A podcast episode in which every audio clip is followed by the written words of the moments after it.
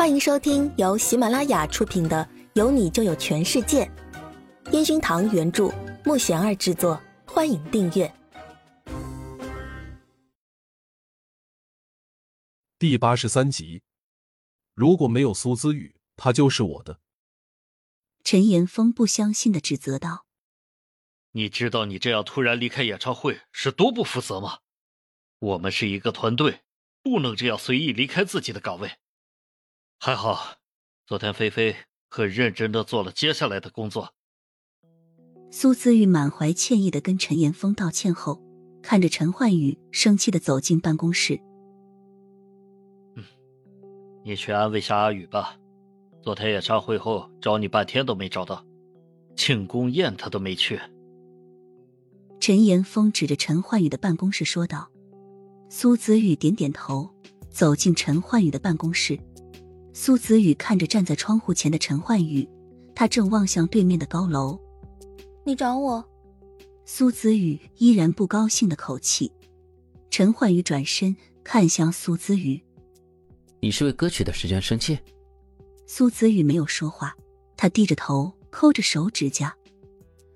你知不知道你这样突然离开是很不成熟的表现？为什么手机要关机啊？陈焕宇连着追问了好几个问题。苏子宇听到他怒气冲冲的样子，更是生气的抬起头。你早就决定把歌给夏可儿唱了，为什么还要问我想给谁唱呢？你们早就内定了，不是吗？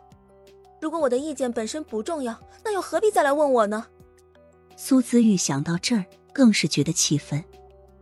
无论给谁唱，都是把这首歌完美的呈现，而且这首歌本身夏可儿更合适。你为什么会为了这样的事情而擅自离开自己的岗位呢？陈焕宇一副就事论事的样子。苏子玉想了想，他是个音乐疯子，当然会觉得谁唱的好用谁。再说他又不知道夏可儿背后做的那些事。可是我是你的女朋友，你为什么在我难过的时候不是安慰我，而是指责我呢？苏子玉想到这儿，仰起头，生气冲陈焕宇怒道：“是，我不专业，我不尽责。可是你有想过我当时的感受吗？”以前都跟你说过，工作而已。我爱的人是你，可是你为什么总这么不自信？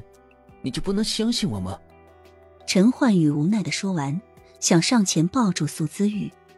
他第一次看如此生气的苏姿玉，而且还是冲自己。苏姿雨冲他摆摆手，他知道自己现在的做法很幼稚，可是他真的受不了看到陈焕宇和夏可儿那深情的感觉，他们之间可是有绯闻的啊。这时候，陈焕宇的电话响起，他走到办公桌前，拿起桌上的电话。苏子宇看着认真接电话的陈焕宇，转身往门外走去。他不想听同事们的议论，更不想知道后面的陈焕宇接通的是什么电话。他冲进电梯。如果这里让自己这么难受，那干脆就离开这里好了。苏子宇想到这儿，看着马路对面的绿灯亮起，他回头。看着陈焕宇没有跟上来，这条马路依旧安静的出奇。苏姿玉慢慢的走着，他在心里默念着：分手不分手，分手不分手。他抬头看着还有几步路就可以到的样子，正想着如果说到分手，自己真的要分吗？就在他沉思的那一秒，背后那一声“宝贝”，他回头，陈焕宇正一脸慌张的看着自己。苏姿玉笑了起来，看来他还是在意自己的，至少是跟来了。陈焕宇看着即将要撞上苏姿玉的车辆，紧张的大喊着他的名字。刚才他接的电话是调查人员告诉他，一直想伤害苏姿玉的人是夏可儿。可是还没等陈焕宇赶上前来，苏姿玉只听到一声：“小玉，小心！”他被一双大手推开。苏姿玉倒在马路边上，而自己的前方躺着流血的唐昊。那辆白色的宝马在慌乱中掉头，加速驶离事故现场。车上那个熟悉的面孔在他面前一晃而过。一分钟前，夏可儿开着白色宝马，正接听着电话。电话那头是他之前安排去机场抓苏姿玉的人。听到电话那头说着再给他们一次机会这样的请求。他生气的挂断电话，夏可儿发现，就算是演唱会上，陈焕宇的眼神也在到处找着苏姿雨。那种不管是在公司还是在公众场合，陈焕宇那迷人的眼神里总是苏姿玉。夏可儿想不通自己到底哪里不如苏姿玉，要一次又一次的被陈焕宇冷落。她夏可儿可是公认的女神，无论是外貌和气质，哪点不如苏姿玉？可是陈焕宇对自己总是那么的不在乎。如果不是演唱会上自己主动，如果不是因为演唱会效果，陈焕宇会真的配合自己吗？夏可儿想到这儿，就恨得咬咬牙。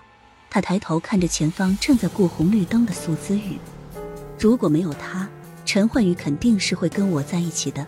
我们可是有很多相同之处啊！夏可儿踩着油门，不顾一切的想撞死苏姿雨，可是即将要撞上的时候，跑出来的唐昊推开了他。夏可儿看了一眼躺在旁边的苏姿雨，狼狈的开车逃离了车祸现场。苏姿玉吓得看着倒在地上的唐昊。他的姿势和当年爸爸遇上车祸的样子是那么相似。他爬过去，抱着唐昊的头，哭喊着：“你为什么跑出来？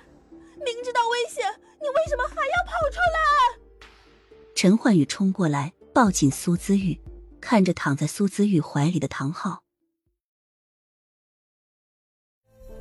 本集已播讲完毕，请订阅专辑，下集精彩继续。